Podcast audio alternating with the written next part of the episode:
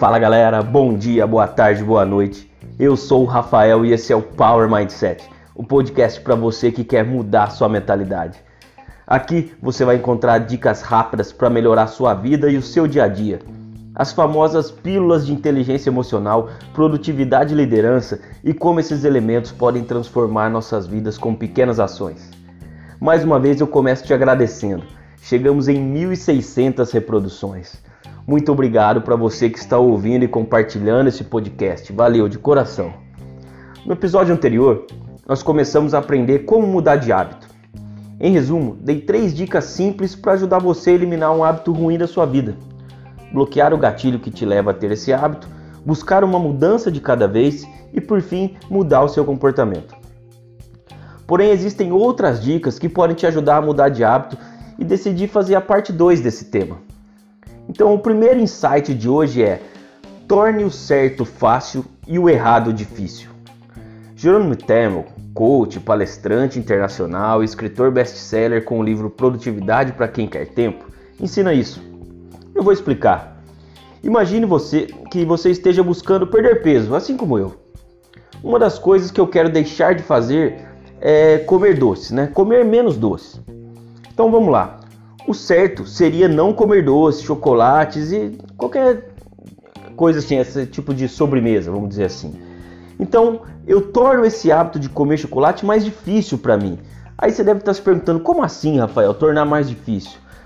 Para tornar o hábito de comer chocolate mais difícil, eu posso não comprar chocolate, por exemplo. É, se eu comprar e tiver chocolate em minha dispensa, é muito fácil ir lá pegar e comer. Mas se não tem na dispensa, eu teria que sair de casa para comprar o chocolate e nós estamos no meio de uma pandemia, ou seja, o simples fato de não ter o chocolate em casa fica muito mais difícil de eu comer. Podemos usar outro exemplo. Imagine que você quer adquirir o hábito da leitura. Torne isso mais fácil para você. Deixe sempre um livro por perto, na cabeceira da cama, na mesa da sala, enfim, sempre perto de você, em lugares de fácil acesso. Sempre que você puder, o livro vai estar ao seu alcance para você pegar e ler. Agora, se você deixar o livro naquela estante cheia de livros ou em uma gaveta do seu escritório, dificilmente você vai começar a ler. E o outro insight de hoje fica por conta de um feedback de uma parceira de tribunal e ouvinte desse podcast. Ela estava me contando sobre os desafios de mudar um hábito e me disse que a dica anterior, né, de tornar o errado difícil, não funcionou com ela. E o motivo é que a estratégia não era um desafio para ela. Então, se você é uma pessoa que gosta de desafios, para eliminar um hábito ruim da sua vida, desafie-se. É, então, nosso insight final está totalmente ligado ao ato de se desafiar. É a recompensa, o ato de se recompensar. Criar recompensas é, para cada vez mais, para cada vez que você conseguir inserir um novo hábito na sua vida, entendeu? é uma ótima maneira de você se motivar e caminhar na direção de seus objetivos. Aliás, galera, nosso cérebro é um caçador de recompensas. O ato de se desafiar já vai ativar seu instinto competitivo e fazer você andar na direção do seu objetivo.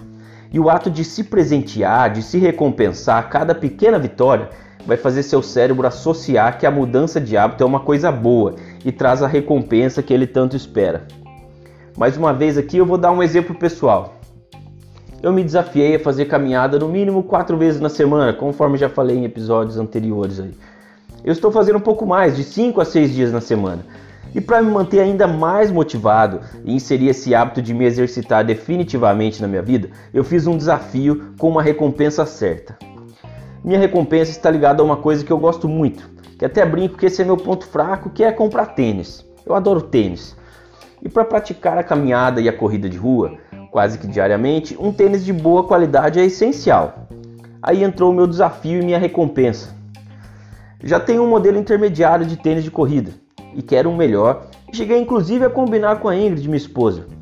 Se eu mantiver esse hábito de me exercitar no mínimo 4 dias na semana até o mês de agosto de 2021, eu posso comprar um tênis melhor, por consequência mais caro. Né? Essa recompensa vai ser um motivo a mais para eu me manter na direção do meu objetivo e vai ser um ótimo gatilho para eu tornar o exercício físico um hábito em minha vida. Então é isso, eu acho que deu para entender, né? Eu acredito que eu consegui passar para vocês aí o que eu queria. Se você quiser conversar mais sobre isso, me segue lá no LinkedIn. Lá você me acha como Rafael Francato Assunção e eu estou colocando muito conteúdo lá de inteligência emocional.